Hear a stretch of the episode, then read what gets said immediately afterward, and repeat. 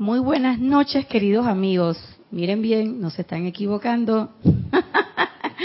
Este es la hora de su espacio Renacimiento Espiritual. Nuestra hermana Ana Julia Morales hoy no está con nosotros, pero nosotros estamos haciendo eh, la asistencia para este espacio. Así que si enfocaron y están viendo otra persona, no se han equivocado de espacio. Son las siete y media y es hora de renacimiento espiritual. Así que yo hoy soy Irina Porcel y la presencia de Dios yo soy en mí reconoce, bendice y saluda a la presencia de Dios yo soy en todos y cada uno de ustedes. Yo estoy aceptando igualmente. Muy bien. Eh, um, hoy vamos a tratar una clase de un libro que yo estoy eh, energizando, estoy leyendo del maestro desde el comienzo del año, que es el discurso del yo soy del amado David Lloyd. ¿Y de qué vamos a hablar hoy? Quizás de un tema que parecerá que ya se ha hablado bastante, y es el poder de la atención ligado a los sentimientos. ¿Y por qué hemos hecho esto?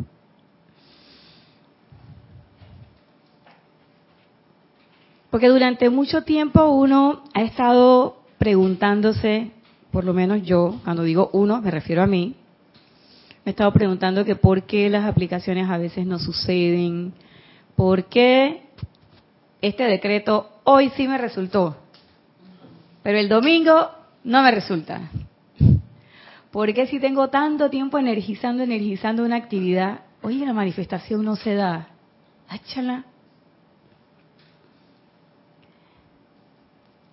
Y el maestro es el que tiene la respuesta. Vamos a ir un poquito entre que atrás y adelante. Esto está en un capítulo, está desde la página 44 a la 47, pero no lo vamos a empezar en orden, ¿ok? Vamos a empezar lo que él dice. Bueno, ¿Sabe que los maestros nos dicen que los sentimientos son la planta eléctrica? ¿Mm? Eso lo tenemos que tener bien en cuenta. Pero él dice algo que el maestro Saint Germain ya dijo en Misterio de Velado, en la mágica presencia y en todos los discursos del maestro Saint Germain lo repite. Allí donde está tu atención, ahí están ustedes, dice el amado David Lloyd. En lo que ponen su atención, en eso se convierten.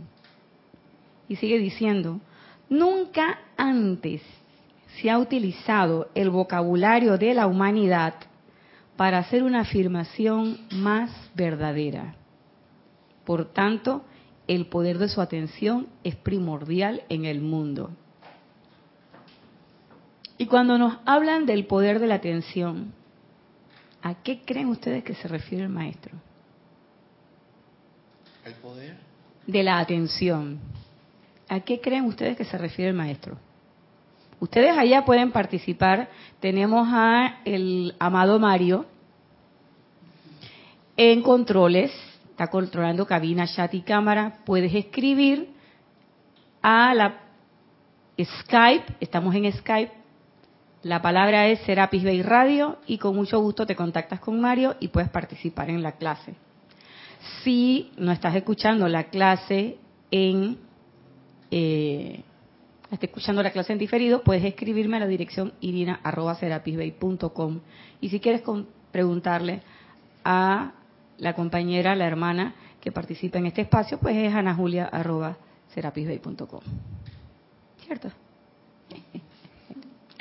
A ver, aquí. Eh, eh, la atención, ¿Por el micrófono? La atención sería para ustedes, ¿qué es eso del poder de la atención, de lo que habla el maestro? Es, este, hacia dónde está enfocado nuestros sentidos, nuestra mente, nuestros sentimientos, hacia qué punto, o si es que está disperso, porque también podemos tener una atención dispersa y no estamos en nada. Y al final, al del día, no estamos en nada. O puede ser que si estamos eh, toda nuestra atención fijada en algo, aunque estemos haciendo algo, aparte, pero estamos pensando en otra cosa. Entonces tú, atención, tú centras la atención en lo que tú piensas. Eh, no, no tanto en lo que yo pienso, son como varios elementos que la componen. Son varias cosas, porque de repente yo puedo estar estudiando y alguien hace un ruido por allá, ya me desconecto y miro hacia allá. Eh, o sea, es, es realmente como tener un control o un autocontrol de, de, de cómo, cómo, o un autoentrenamiento de cómo enfocar eso bien, la atención, pues cómo enfocar hacia, hacia dónde, porque donde yo pongo este, la atención, le estoy como dando vida a eso. Entonces, y que tiene que ver también mucho con la fe. Mm. Se ve interesante. Sí, pienso yo. Yo, yo di, yo A ver. Que, que el tema del poder de la atención es cuando, o sea, estás viendo algo o pensando en algo y estás conectado con ese algo, llámese programas de televisión, eh, situaciones, eh, apariencias eh, y sentimientos.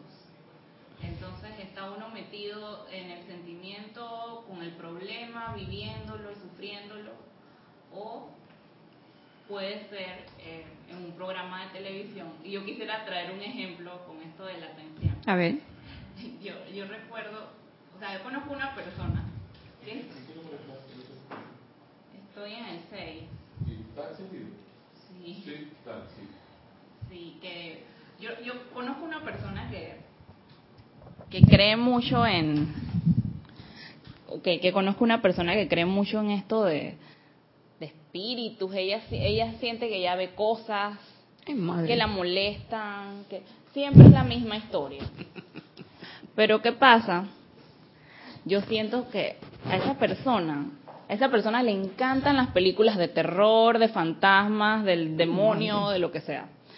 Eh, yo siento que toda su vida le ha gustado ese tipo de, de programas y por eso ese tipo de situaciones también se les manifiestan en su vida. Tal vez ella cree que ve cosas y todo esto, pero es que su atención toda la vida ha estado en, en- en este tipo de programas, creo, ¿no? Y entonces, asimismo, todo eso se manifiesta a tu alrededor.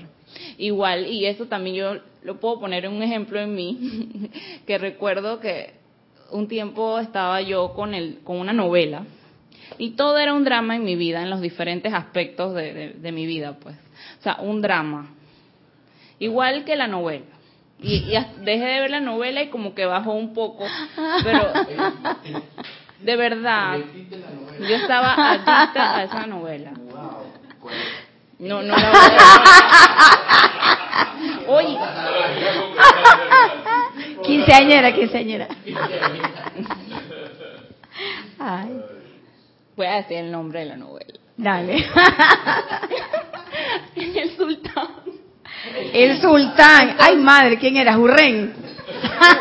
Uy, uy, hasta en el trabajo, se- o sea, en el- mi trabajo se manifestaban estas cosas de traiciones, pero así, pero dramáticamente, tal cual en la novela. En mi vida personal y así, en lo laboral, en los diferentes aspectos. Y así era, pues, y yo dije, oye, sí, esto... Pero esa novela afectó a mucha gente. Ok. Un montón de hombres con barba ahora por ahí. Bueno, Bueno, fíjense, ¿alguien tiene algo más que... A ver, Lady. Nadia, eh, es que es tan sencillo, la palabra lo dice, piensas y sientes. Y Ajá. eso somos pensamiento y sentimiento. Por más que queramos disfrazar la situación o a lo que nos queramos referir, si nos vamos a ver cómo estamos, estamos sintiendo y estamos pensando. Y ahí está. Así es. Lo han dicho en diferente, en diferentes formas, pero han tocado el, el punto. Fíjense que yo antes pensaba que el poder de la, yo puedo decir por mí, yo pensaba que el poder de la atención era eminentemente mental.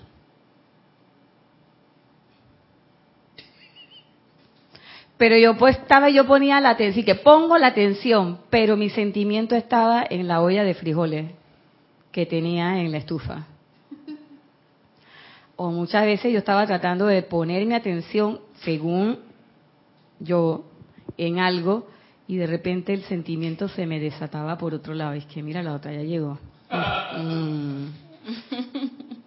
Entonces, la atención no es una cuestión nada más de qué pienso. Y antes, aquí está mi hermano Mario, que sabe eso, antes la cuestión era, que En lo que piensas, en eso te conviertes.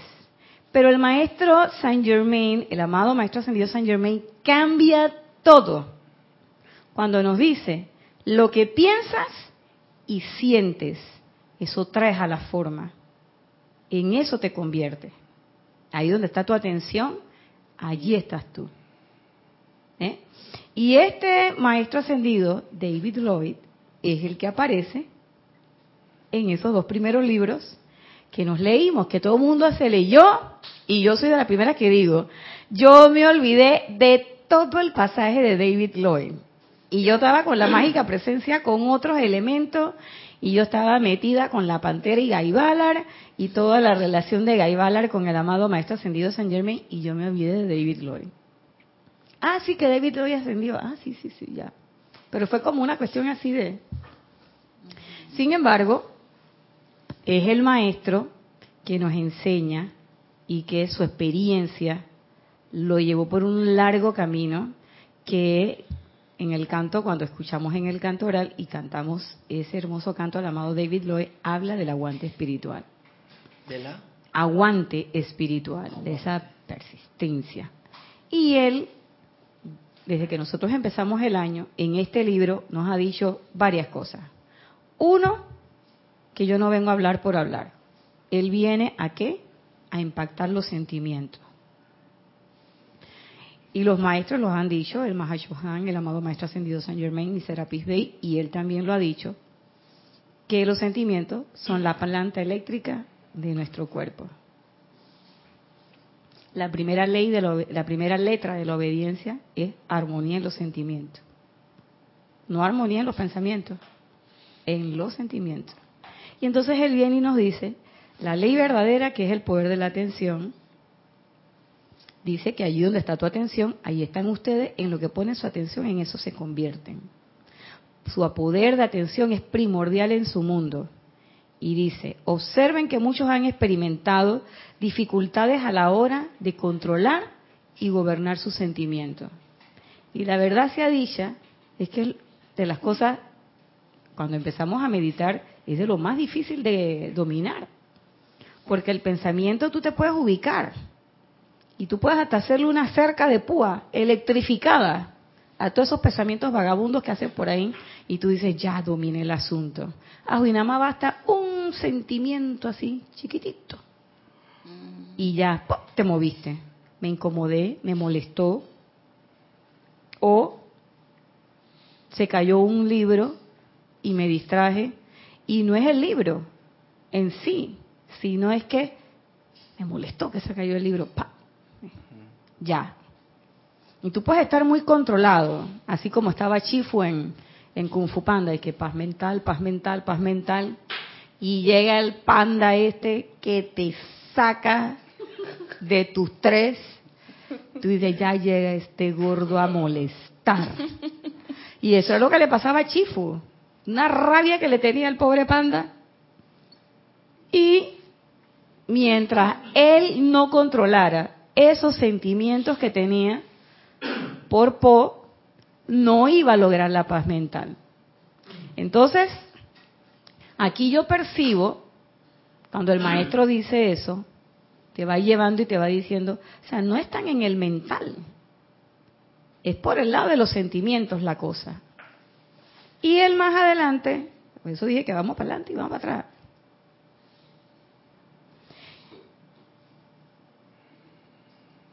Él dice, bueno, terminando este, observen que muchos han experimentado dificultades a la hora de gobernar y controlar sus sentimientos. ¿Por qué? Por lo que tú decías. Porque su atención va de un lado a otro. ¿Y qué cosas te cambian la atención? El mundo externo. El mundo externo, todo lo que hay. Sus colores, su forma, sus olores. Todo. Si huele bonito, ay, qué cosa más rica. Si huele feo, mmm, mmm, ¿esto dónde salió? Si está muy nublado, ay, ya el día está nublado. Si no está nublado, está muy soleado. Y muchas veces nos distraemos tanto con lo externo que a nivel de lo externo, yo no sé si a ustedes les ha pasado, pero a mí me ha, me ha pasado, que de repente en mi casa voy de una habitación a la otra, son cinco metros, y se me olvida que era lo que yo iba a buscar. Y llego a la cocina y estoy mirando por todos lados y no me acuerdo qué era lo que iba a buscar. ¿Cómo eso es tan frágil que caminando del cuarto a la cocina cambia totalmente? Cambia totalmente. Dime. Sí, a mí me pasa mucho, este, por ejemplo, con el WhatsApp. Que dije, bueno, voy a chatear a alguien porque le tengo que mandar un mensaje importante y cuando abro el, el WhatsApp hay otros mensajes y cuento. empiezo a atender esos mensajes y a veces ni, ni, ni, ni mando el mensaje que es, me distraigo. Y cuidado te pasa como le pasó a una amiga mía que manda el mensaje al chat que no es. ya me pasó. Ay, Dios mío.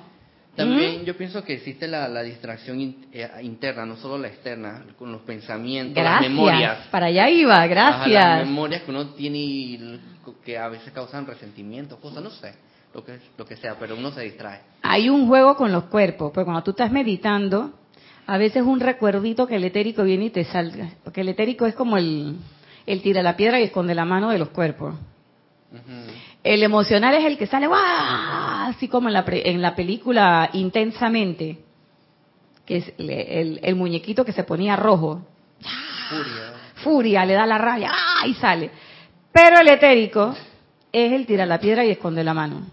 Cuando tú estás meditando, a mí me pasaba que de repente ya yo estaba disque, aquíétate y sabe que yo soy Dios y el pensamiento todo bien portado, porque el, hay que hablar lo cierto. El cuerpo mental es un cuerpo que le gusta mucho la disciplina y la estructura. Y cuando tú se la das, él se pone como niño bueno y él cumple todo. Le- la natya emocional o el emocional es el que anda por ahí, que anda haciendo de lo suyo y se mueve y le gusta, es así como histriónico y hace que estar aquietando a cada rato. Pero en la etérica, la etérica estira la piedra y esconde la mano. ¿Por qué? Porque ya sabe tus recuerdos, tus memorias, como tú dices. Y entonces viene y te suelta, te suelta una cascarita así chiquitita, ¡pap! de algo que te pasó. Y entonces viene la emocional y le da la cosa, ¡ah! y sale, ya te descontrolaste. Y entonces, ¿qué hace uno? Uno en vez de aquietar todos los cuerpos, ¿qué hace uno? Empieza a darle cuero al emocional. Y la de emocional dice, pero es que ella fue la que me recordó eso. Y uno al, al etérico ni le pone atención. Uno a qué le pone, a qué, a qué uno que trata de controlar más Los los Ah, los pensamientos. pensamientos. Los sentimientos uno lo ve como que es algo que está ahí. Pero los sentimientos son importantes, porque los sentimientos son los que te mueven. Son los que realmente dicen qué es lo que tú quieres. Tú puedes estar diciendo muy intelectualmente, sí, yo quiero la ascensión. Pero tus sentimientos, que son los que te hacen re- reaccionar frente a las cosas, es lo que realmente están diciendo qué es lo que tú quieres. A ver, Kira. Y ese, ¿se escucha aquí el, el micrófono 8? Mario, el 8. Y, y, y mientras el, el mental te dice es que yo quiero la ascensión, el emocional te dice, no, yo me quiero quedar aquí gozando. Di que no podemos hacer la ascensión el miércoles ceniza. Después que mi mamá va a portar bien para los carnavales, por cierto, dice. Pero mentira. O sea, tú sabes que eso no se mueve de esa manera. A ver, Mario, tenemos algo en chat. Hay una afirmación de Leticia de Texas, Estados Unidos, que nos, men- nos dice bendiciones a todos. Bendiciones. Bendiciones, Leticia. Ella nos menciona que dice que el poder de la atención es creación. Claro, porque ¿por qué el poder de la atención es creación? Porque el poder de la atención, como bien lo decía Lady, es lo que piensas y sientes. Esa es la ley de la vida. Lo traes a la forma, Le das vida. le das vida. De hecho, de los primeros pasos, en los primeros pasos de la precipitación, una de las cosas importantes es que tú te armonices. Entonces nosotros estamos creando constantemente, Leticia, con tus palabras, con tus sentimientos, con tus pensamientos. Estamos creando constantemente. Ya ese cuento de que no lo dije, así que no lo solté, eso no se crea, eso no es tan cierto. porque sabemos que nosotros podemos calificar la energía solamente a consentirlo. Yo te miro y digo, es que, ay, no dije nada, pero ¿qué cara puse? Para el que lo está viendo en diferido, puse esa cara así muy... eh, la, muñe- la, mu- la muñequita verde de, de, de intensamente, que era así toda picky, toda... Entonces tú vienes, le ves a la gente y tú le dices, que ¿cómo está? Y tú dices, bien. Eso no quiere decir que estás bien, tú dices, bien.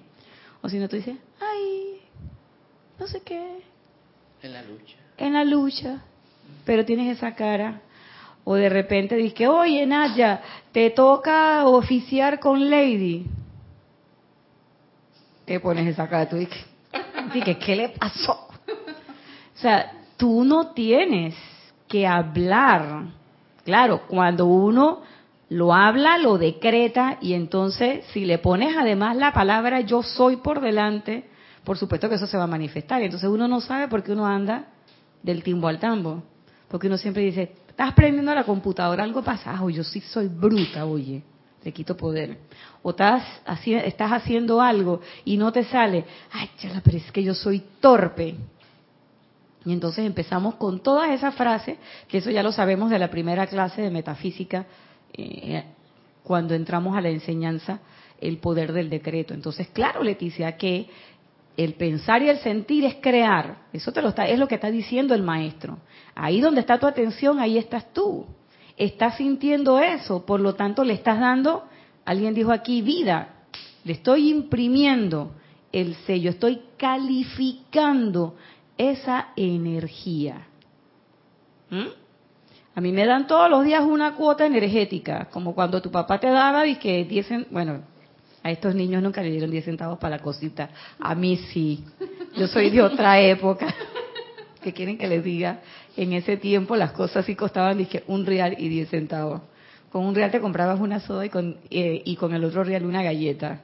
O sea, hoy en Panamá eso es impensable, porque la soda cuesta y que 50 centavos y la galleta, o sea, o sea, los tiempos han cambiado, pero bueno, esos son los ejemplos de la juventud acumulada. Pero te dan una cantidad, por ejemplo, para los chiquillos cuando van a la escuela, La mesada. la mesada famosa, gracias, esa era la palabra. Niños que ya no tienen lonchera ni nada de eso, ¿cierto? Sino que cuando ya tú creces un poquito, ya la mamá y el papá se liberan un poco de hacerte tu lonchera, entonces te dan una cantidad de dinero para que tú te manejes durante la semana. Y a veces ese dinero te sirve, porque lo que tú haces durante la semana realmente es muy poco. ¿Cierto? Pero de repente empiezas a hacer otras cosas. Te empiezas a quedar para clases de fútbol, te empiezas a quedar las chicas para clases de ballet, o de repente para tutoría, o de repente si eres un poco más más grandecito, 15, 16 años, de repente tienes un trabajo medio tiempo y cuando sales de la escuela vas a ayudar o vas a trabajar o lo que sea. Entonces ya el papá, con ese dinero que te daba, ya eso no te alcanza, ¿cierto?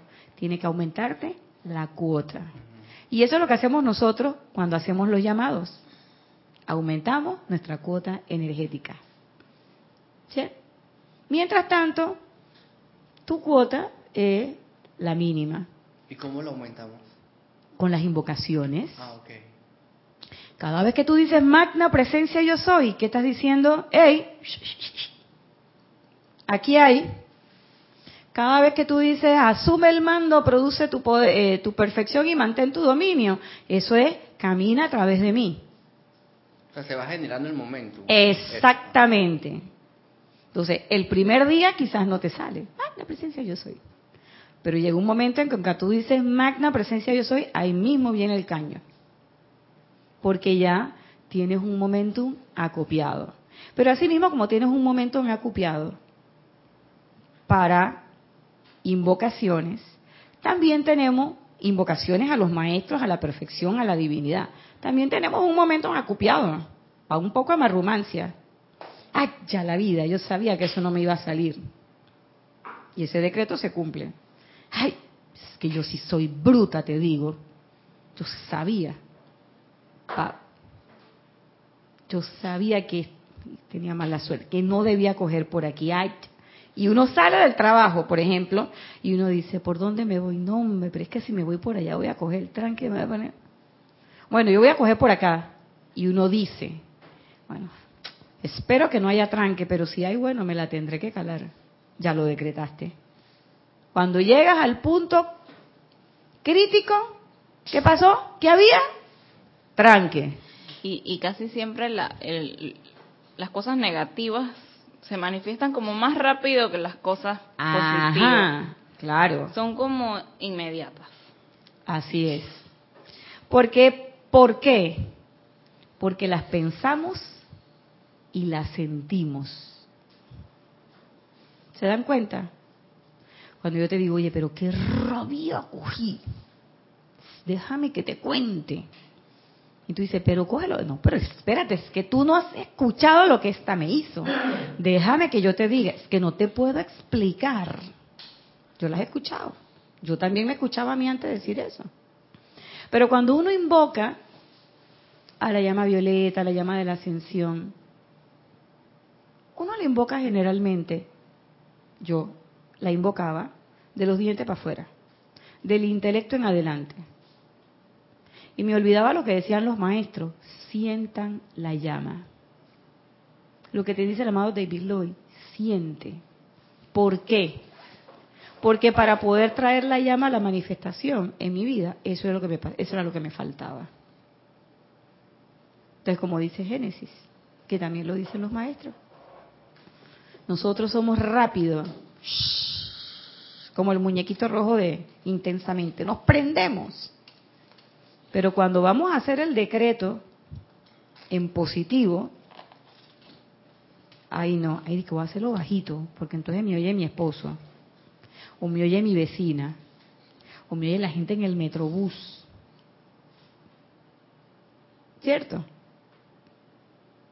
Pero cuando uno coge la rabia, uno levanta la voz. Espérate que yo tengo que exigir mi derecho. A mí me tienen que escuchar. Porque eso no es justo. Y entonces uno viene y levanta la voz y todo el mundo mira y ¿qué pasó? ¿Qué este que le dio? Pero cuando uno va a exigir, entonces uno pone una vocecita y que, ay, pero es que mire que no sé qué, ay, sí, ay, no, porque uno quiere ser bueno.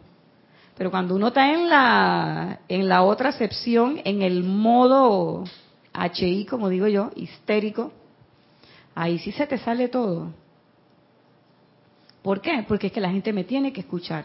¿Y por qué la gente no te escucha cuando entonces tú vas a pedir? Cuando tú vas a pedir perdón, tú dices que, ay, perdone, perdone. ¿A ti nunca te ha pasado que de repente te desatas con alguien, te diste cuenta que estabas equivocado y cuando vas a perdonar a esa persona, que generalmente o es una cajera de un supermercado, o alguien que te atendió en un restaurante, o alguien que te está dando un servicio, tú no te levantas y dices al restaurante y que silencio, por favor, que voy a pedirle perdón al mesero porque yo fui la que me equivoqué. Tú no dices eso. Cuando el Señor viene, tú le dices, ay Señor, perdóneme, que es que yo me di cuenta que estaba equivocada, que mire que no sé qué. A lo calladito. Pero cuando lo regañaste y cuando le hiciste el chiqui show delante de todo el mundo, ahí sí todo el restaurante se dio cuenta. Pero a la hora de pedirle, a la hora de pedirle perdón es más, eh, cuando vas para el baño, te lo encuentras ahí en la caja, ahí es donde le pides perdón. Y no pides perdón, pides disculpas. Exacto. Discúlpeme. ¿Mm? Así nos pasa. Entonces, de la misma forma, cuando yo voy a usar la energía, así mismo como yo comando para pedir para mí, para mí, para mí, yo también tengo que comandar a la hora de que voy a hacer un acto como ese. Y entonces, ¿qué nos dicen los maestros? ¿Y qué hacemos nosotros en los ceremoniales? Decretamos pensando en, pero sobre todo sentimos y visualizamos. Y eso es lo que hace la diferencia. ¿Por qué? Porque el maestro dice que nosotros se nos va la atención en qué? En el desperdicio energético. Mis amados, es por esta razón, es por esta razón, mis amados, perdón, que cuentan con innumerables maneras para desperdiciar la energía a través de todas esas cualidades de discordia, chisme, condenación, ira, odio, sexo y todas esas cualidades que son inferiores a la perfección de su presencia, así como un desperdicio de energía. Y para que no nos sintamos mal, miren lo que él sigue diciendo. Considérenlo, cada uno de ustedes lo ha experimentado. Yo lo experimenté. Te está hablando un maestro ascendido. Dice, yo lo experimenté. Solía ponerme muy bravo. Y luego, más tarde, me cuestionaba acerca de qué me pasaba. Pero, amados míos, la energía que ustedes pueden desperdiciar en 10 minutos de intensa ira, que era lo que tú planteabas, les hubiera durado 30 días. Todo lo que tú desperdicias en unos minutitos de ira te hubiera durado todo un mes.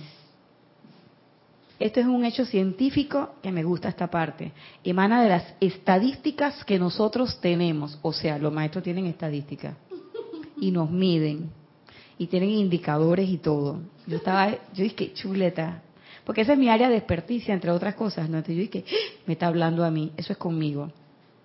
Entonces a veces nosotros decimos que yo, yo no me pongo brava. Vamos a hacer, vamos a hacer el recuento. Yo no, me, yo no soy chismosa, yo digo, ya yo eliminé el chisme. Entonces Nadia ya está ready. Ya yo no ando en el chichat, yo no tengo chisme. Condenación, ay no, yo soy tan buena. Yo no me meto con nadie, yo soy un pan con azúcar. Yo no condeno a nadie. Ira, yo, no, si yo no me pongo brava, yo soy más tranquila. Ah. Odio, no, yo no, yo no odio a nadie, por el contrario, yo amo a todo el mundo. Viene una dura de que, sexo. Ay, yo soy, yo soy. Yo no tengo ni novio ni nada, yo ya, esa fábrica se cerró. Y cualidades inferiores, no, si yo soy bien buenecita. O sea, yo no tengo ningún ninguna ruta de desperdicio energético.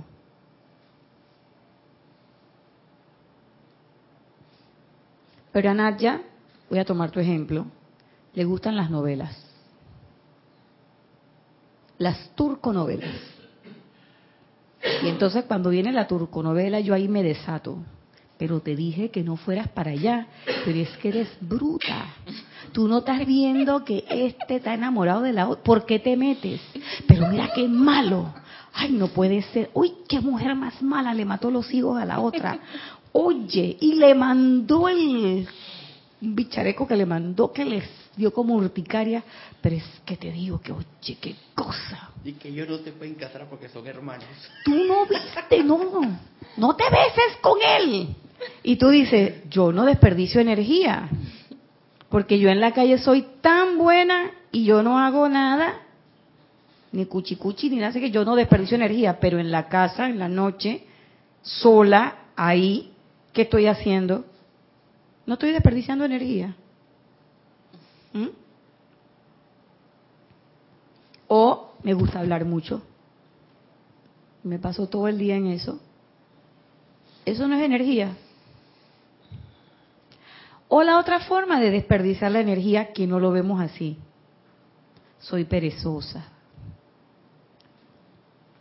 Y cuando me levanto, ay, qué pereza ir para el trabajo. Me duermo en el trabajo, me duermo en el metrobús, me duermo en el taxi. Cuando viene sábado y domingo a mí no hay quien me levante de la cama. Me paso todo el día chantada y prendo el televisor, lo apago. No estoy desperdiciando la energía. O sea, ¿ustedes creen que para eso es que la magna presencia de Dios yo soy? Ay, no sabía que la pereza era desperdicio. Yo, yo te digo que yo no lo sabía. Yo caí en la cuenta de eso. Es un pecado capital. Yo no sé si es un pecado capital. Lo que sí te digo es que es una de que pereza ese desperdicio de energía. Porque sí, estar haciendo algo en un oficio que no te gusta, por ejemplo, a mí me ha tocado laborar con personas que no les gusta el trabajo que hacen y que llegan todos los días ahí con una cara y con esa misma cara impregnan todos los documentos que hacen, hacen todas las cosas, nunca tienen una iniciativa, están ahí y dicen, yo aquí hasta que, me jubile, apenas me jubile, me quiero ir de aquí porque a mí esto no me gusta. ¿Ustedes creen que eso no es desperdicio de energía?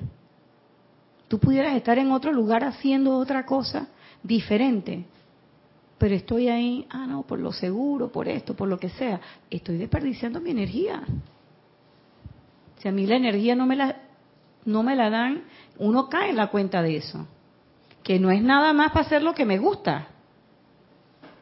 ¿Mm? ¿A Lady? Se desperdicia energía en ese caso porque estoy perdiendo mi tiempo.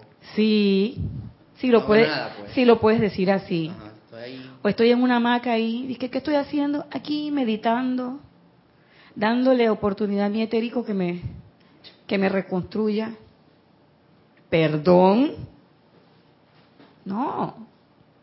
Nosotros muchas veces pensamos que el desperdicio de energía es solamente en las partes negativas. Cuando yo soy egocéntrica, mírame a mí y ocupo todo mi tiempo en solamente, tengo ese culto por el cuerpo físico y ocupo mi, mi, eh, mis energías, mira, mis energías, mi tiempo, mi esfuerzo, la sustancia de dinero que me brinda, la vida con mayúscula, la utilizo en esto. Eso no es un desperdicio de energía. Claro que sí. Porque no tiene una utilidad directa. ¿Mm? La, la atención está mal enfocada. Pudiera decirse. Claro que sí. Que los maestros nos dicen que nos dieron unos dones y eso tiene que ser constructivo. Y allí que hay, me imagino que inmediatamente la magna presencia nos cierra la puerta. No, ya no te cierra la puerta. Uno mismo. Por eso ahí cierra, aquí no hay nada. ¿Por qué? Porque tú estás ahí utilizando lo mínimo. ¿Eh? Sí. Y fíjate, nosotros estamos dándole una calificación a las cosas que ni siquiera somos conscientes de esa calificación. Y nosotros pensamos que la única calificación discordante es de rabia, ira y miedo. Pero en la vida todo es balance, lo dice el amado señor Gautama. Entonces, hay veces en que yo estoy eufórica, eufórica, eufórica. Cuando yo estoy en ese punto de euforia, ahí también estoy desperdiciando energía. Lo voy a poner desde otro punto de vista. Cuando ando en la chivaparrandera,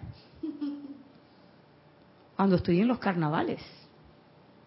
Y yo viste, yo te dije, era eso. Pero puede que yo no vaya a los carnavales. Pero me quedo en mi casa todo el día mirando la televisión y viendo todos los culecos y todas las cosas, criticando a la gente que hace, que esto, que no sé qué. No estoy desperdiciando la energía. ¿No te parece?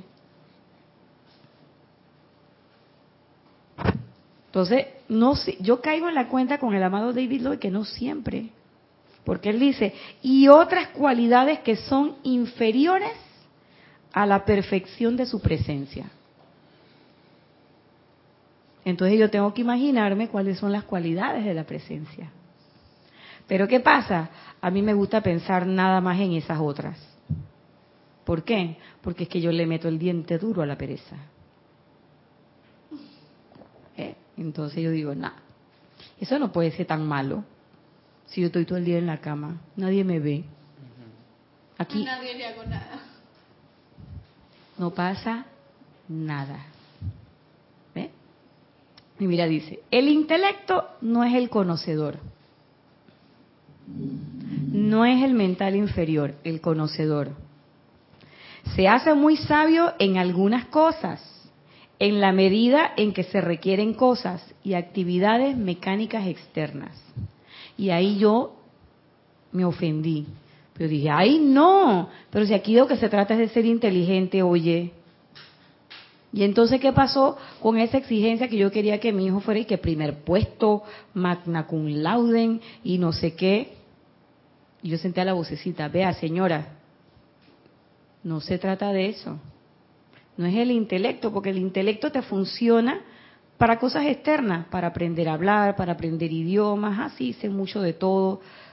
Pero tú puedes ser para más asuma con lauden, por ejemplo, muy inteligente, pero puede ser una persona desprovista de amor.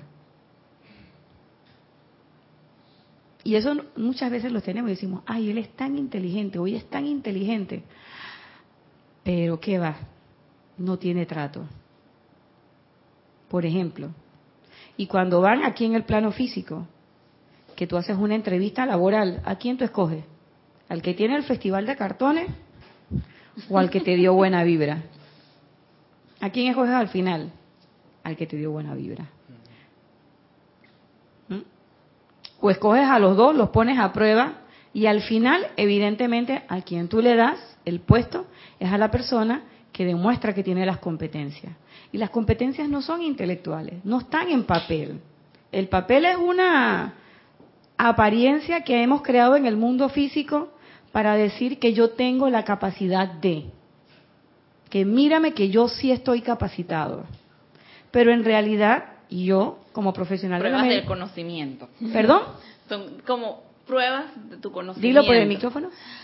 Pruebas del conocimiento. Son pruebas de conocimiento, pero conocimiento intelectual. Pero, por ejemplo, en la profesión que yo realizo, que es el campo de la medicina y la salud pública, no siempre eso va agarrado de la mano con el mejor ejercicio. Y los pacientes a la larga, ¿con quién se van? Con el que los hace sentir bien. Y tú ves que esas son las filas, esas son las consultas que se llenan. Los profesores en la universidad, sobre todo en, las- en las universidades particulares donde los estudiantes pueden decidir con qué profesor se van, tú ves que hay unos profesores que están, son los taquilleros, ¡pap! que tienen 30, 40 estudiantes y hay otros que tienen 12, 15. Porque esos fueron los que le tocaron, ya no había más cupo. Y no es que uno sepa más que el otro. Hay uno que tiene, un, tiene unos currículum, son así como tres tomos cada, cada uno. Pero hay uno que quizás no tiene el currículum tan grande, no tiene tanto festival de cartones, tanto conocimiento aparente, pero sí tiene un conocimiento práctico. ¿Ves?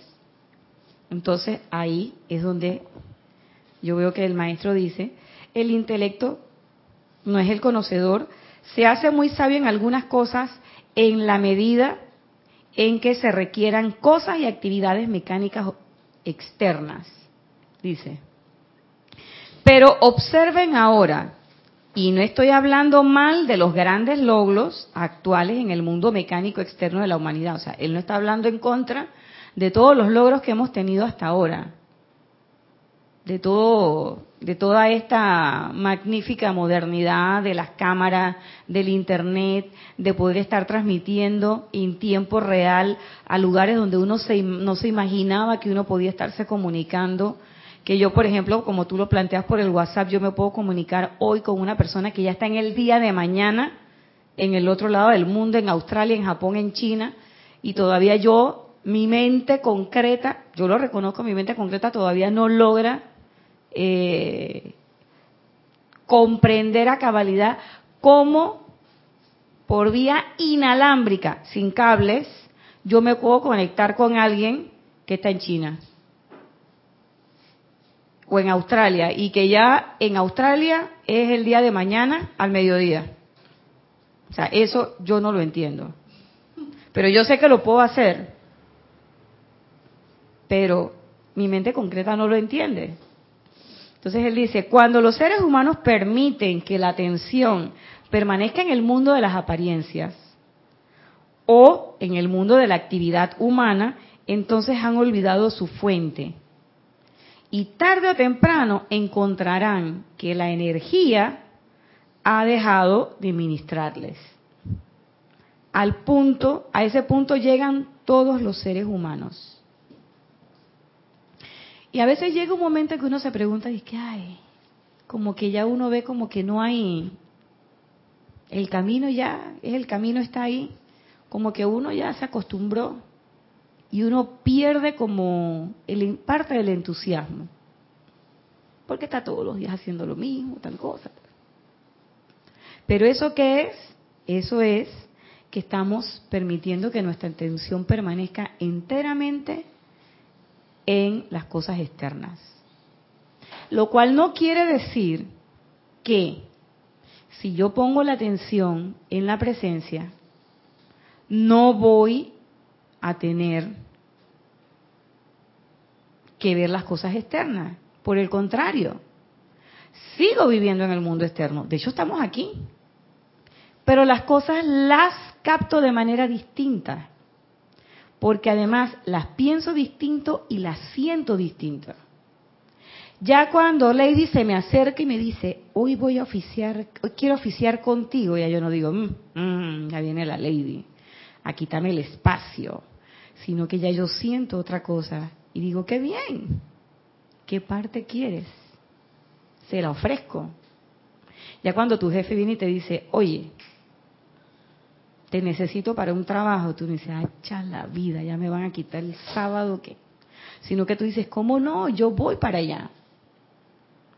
Y ya cuando ves que vienen los carnavales y la cosa y tu vecino le da por ponerte la, la parranda a todo volumen, ya a ti no te da por tirarle piedras al techo del hombre, sino que te da por decir, ¿sabes qué? Yo soy aquí, yo soy allí. Punto. Y como le decía el ejemplo, un, un ejemplo que puso una hermana el día miércoles de una serenata que le llevaron a su casa que ella no pidió, una persona en su casa se molestó y ella dice, yo me disfruté la serenata. Y esa es una forma de que tú estás viendo las cosas externas y de repente ya eso no te, no te, no te llega. ¿Ves?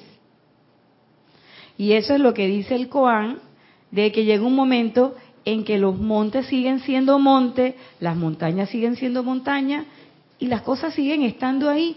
No ha cambiado. La montaña no ha dejado de ser montaña, ahí está. No va a cambiar. Sí, lo que cambia es la percepción de uno. Exacto, gracias Génesis. Lo que cambia es mi percepción. Cómo yo veo las cosas, cómo yo siento las cosas. La persona que te molesta, ¿dejó de hablar mucho? No. ¿Dejó de, eh, de hacer ruido cuando toma el café? No. ¿Dejó de pedirte prestado la eclipsadora? No. Pero a ti dejó de molestarte. Es a ti, o sea, es tu percepción, es tu mundo de sentimiento que se pone en armonía. ¿Ves? Y entonces es por eso que él dice, cuando la gente nos dice, y él, plantea, el poder del sentimiento y la vertida de gratitud y bendiciones está yende de la apariencia humana y su actividad. Es por eso que no hago ningún intento por tratar de describírselas, salvo que lo sientan. O sea, él no les va a describir cuál es el poder del sentimiento ni cuál es la vertida de gratitud.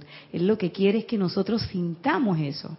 Y por eso es que los maestros en estos discursos yo no sé si ustedes se han percatado, hacen un énfasis grande en sentir, sentir, sentir. Y este maestro particularmente hace un énfasis enorme en que sintamos.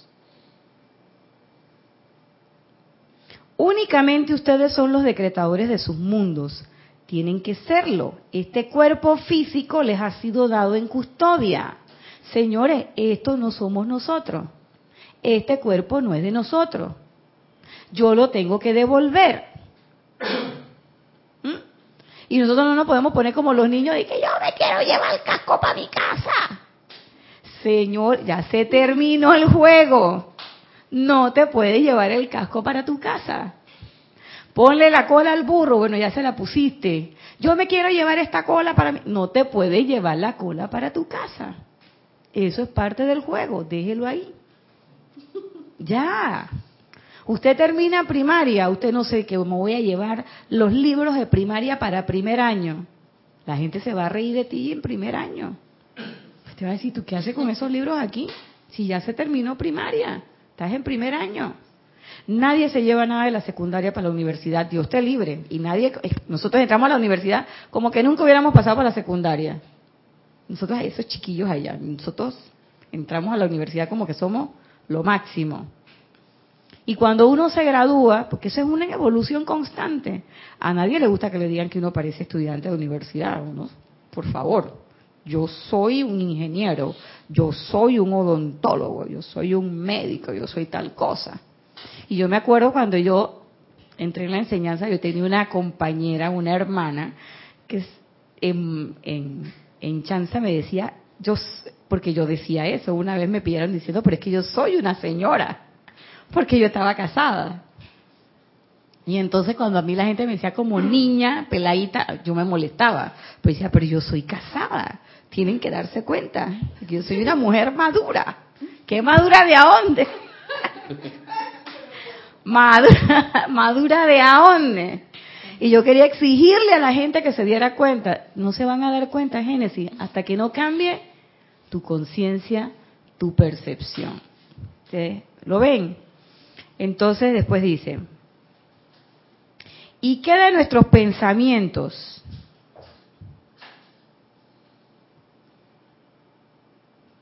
¿Qué van a hacer con la energía que fluye a través de sus cuerpos? A través del mismo, o sea, del cuerpo físico. Esa es su decisión. Por eso es que no es la presencia yo soy, somos nosotros. Y entonces ahí crea la disyuntiva, pero si yo soy esa presencia yo soy, ¿cómo es que somos nosotros y no es la presencia yo soy? ¿Por qué? Porque no es la presencia yo soy allá, es yo soy esa presencia yo soy. Entonces ni que cuando yo me convierta en la presencia yo soy, no, no, es cuando tú te conviertas en la presencia yo soy. Tú eres la presencia yo soy. ¿Yo soy la presencia yo soy? Sí. ¿Que no estás usando bien la energía? Sí, pero eres la presencia yo soy. Si yo no estoy usando bien la energía, tú no la estás usando. ¿Por qué? Porque en vez de estar decretando, en vez de estar eh, feliz y contento, a ti te gusta es deprimirte con la otra o pelearte con la turconovela. ¿Quién decide eso? ¿Alguien te obligó a que hicieras eso? No. Y nosotros tenemos nuestro propósito, es que yo voy a llegar ahora a la casa y voy a hacer tal cosa y esta noche voy a meditar y voy a hacer mi lista y no sé qué y no sé cuánto. Se ríe, Génesis se ríe. Yo también me reía. Todavía me río a veces, porque a veces yo me siento, me pongo disque. Y cuando me despierto, son las 5 de la mañana. Chuleta, me quedé dormida y no hice el decreto para ir al retiro. ¿Dónde estaba mi atención? Ahí en otro lado, completamente. Y sueña. Ajá. Y voy a los cielos tuchita de Mario y era manso sueño. Era sueño. ¿Se dan cuenta? Entonces, ¿qué vamos a hacer con la energía? Esa es su decisión. Mis preciosos, de otra manera, no había imperfección alguna en la tierra hoy. Si nosotros, si la presencia yo soy tuviera que decidir por nosotros, si fueran los maestros los que deciden por nosotros, no había imperfección en la tierra. Ya tuviera todo hecho. Pero ¿por qué todavía tenemos que lidiar con la imperfección? Porque es nuestra calificación. Y es a nosotros, somos nosotros los que, a quienes es menester, recalificar eso. ¿Cuándo? Cuando te viene de vuelta, cuando se te presenta la oportunidad. En el momento en que me molesta, esa mirada que me tira y cómo me levanta la ceja. El momento en que me molesta, cómo me dice buenos días. El momento en que me molesta, eh, cómo se sienta. En el momento en que me molesta, todo de esa persona. O en el momento en que me molesta que la canasta básica suba. En el momento en que me molesta la nueva ley de la propiedad horizontal, en el momento en que me molesta que estén bombardeando en no sé qué lugar, en el momento en que me molesta el mal olor. Ese, ahí es donde entonces yo tengo que hacerme la pregunta, ¿qué voy a hacer con la energía que me están dando hoy? Ustedes deben escoger cómo habrá de actuar esa energía que pasa a través de su mente, de su cuerpo y de su mundo emocional. Nosotros tenemos que escoger cómo habrá de actuar la energía. No es la presencia yo soy. La presencia yo soy está enviando su corriente constantemente. Si no nos enviara esa corriente, nosotros no pudiéramos estar aquí despiertos en este momento, ni siquiera tomando conciencia. Estaríamos ya en otro estado. Pero si yo abrí los ojos hoy, es porque tengo un hálito de energía que está viniendo de la presencia. Y no es que me corta la presencia del suministro, es que yo le cierro la puerta. Y le cierro la puerta a la presencia y le abro la puerta a quién? Al mundo externo. Entonces, si yo pongo mi atención en las cosas del mundo externo, ¿qué va a suceder? Que voy a tener de vuelta lo que el mundo externo tiene para mí. ¿Se dan cuenta? Entonces, no es que yo voy a tener algo diferente a lo que yo pienso y siento. Y, aquí viene la cosa, si yo estoy viendo cosas en mi mundo que no quiero ver, tengo que hacer una introspección. Ni siquiera tengo que hacerlo público. Ni siquiera tengo que anunciar que lo voy a hacer. Simplemente lo hago. Si yo estoy viendo cosas a mi alrededor que yo no quiero ver, yo tengo que entonces preguntarme, ¿qué cosas yo estoy o qué energía yo estoy sacando al mundo externo? Porque yo solamente voy a recibir lo que yo envié. ¿Mm? Y no es que es que es una prueba. Sí, hay pruebas. Sí hay una energía retornante. Pero esa energía retornante viene por qué? Porque yo agarré, así como en el cine, yo prendo una luz para que venga y me recojan el pedido, ¿cierto? Cuando uno, cuando uno va al VIP, uno se sienta, pa, prende la luz. Yo no tengo que estar y que, ¡ey! ¡ey! ¡ey! ¡pelado! Nada que ver. Nada que ver. Uno llega, se sienta, pa, prende su luz y alguien viene, le toma la cuenta. Pa. Nosotros, cuando empezamos a hacer decretos, cuando empezamos a hacer ceremoniales, cuando empezamos a venir a las clases, cuando empezamos a decir yo soy de manera consciente y decir magna presencia, asume el mando, produce tu perfección y mantén tu dominio, nosotros estamos prendiendo la luz. Y estamos diciendo, aquí hay una conciencia que se ha despertado y que está dispuesta a manejar la energía de manera perfecta. Que después uno se arrepienta, ah bueno, esos son 500 pesos. Que después mi atención se vaya para otro lado y no me dé cuenta, son otros 500 pesos. Pero ningún maestro me obligó, la presencia no me obligó, ni mi instructor me obligó. Fue que yo voluntariamente decidí, hey, yo quiero ir para allá. Y entonces uno levanta la mano y en ese momento la gente dice, hombre, aquí está, ¿cuál es tu nombre? Rasni. Aquí está Rasni. Y entonces Rasni está usando la llama violeta. ¿Qué dicen tus electrones? Vamos a poner Rasni. Entonces cuando tú lo ves, tú dices, ¡Ah! y este diondo que viene aquí todo desgreñado, ¿quién es? Y tu electrón dice, dice, papá, llegué. Y tú dices, ¿qué? ¿Qué va? Yo no tengo hijo tan feo. Eso pasa. Entonces nosotros dice, a mí eso no me puede estar pasando. Mírame hoy. Soy una mujer exitosa. Soy una mujer hermosa, bella, guapa. Tengo de todo. ¿Cómo me puede estar pasando esto? Eso es en esta encarnación. Tú no sabes lo que hiciste en otra. Pero a mí me pasa que en esta encarnación hay cosas que ya yo hice que yo tampoco me acuerdo. Y hay un cuento por ahí de uno que le dije que sirve para algo. Y ustedes podrán creer que yo me acordaba. Ni me acordaba. Y yo le puse la boca dura a Jorge. Digo, eso no es cierto, yo nunca hice eso. Y Jorge nada más se reía.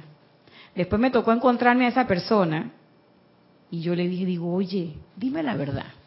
¿Alguna vez yo te dije una frase así como que sirve para algo? Y me dijo, sí, estábamos en México, no sé qué, ta, ta, ta.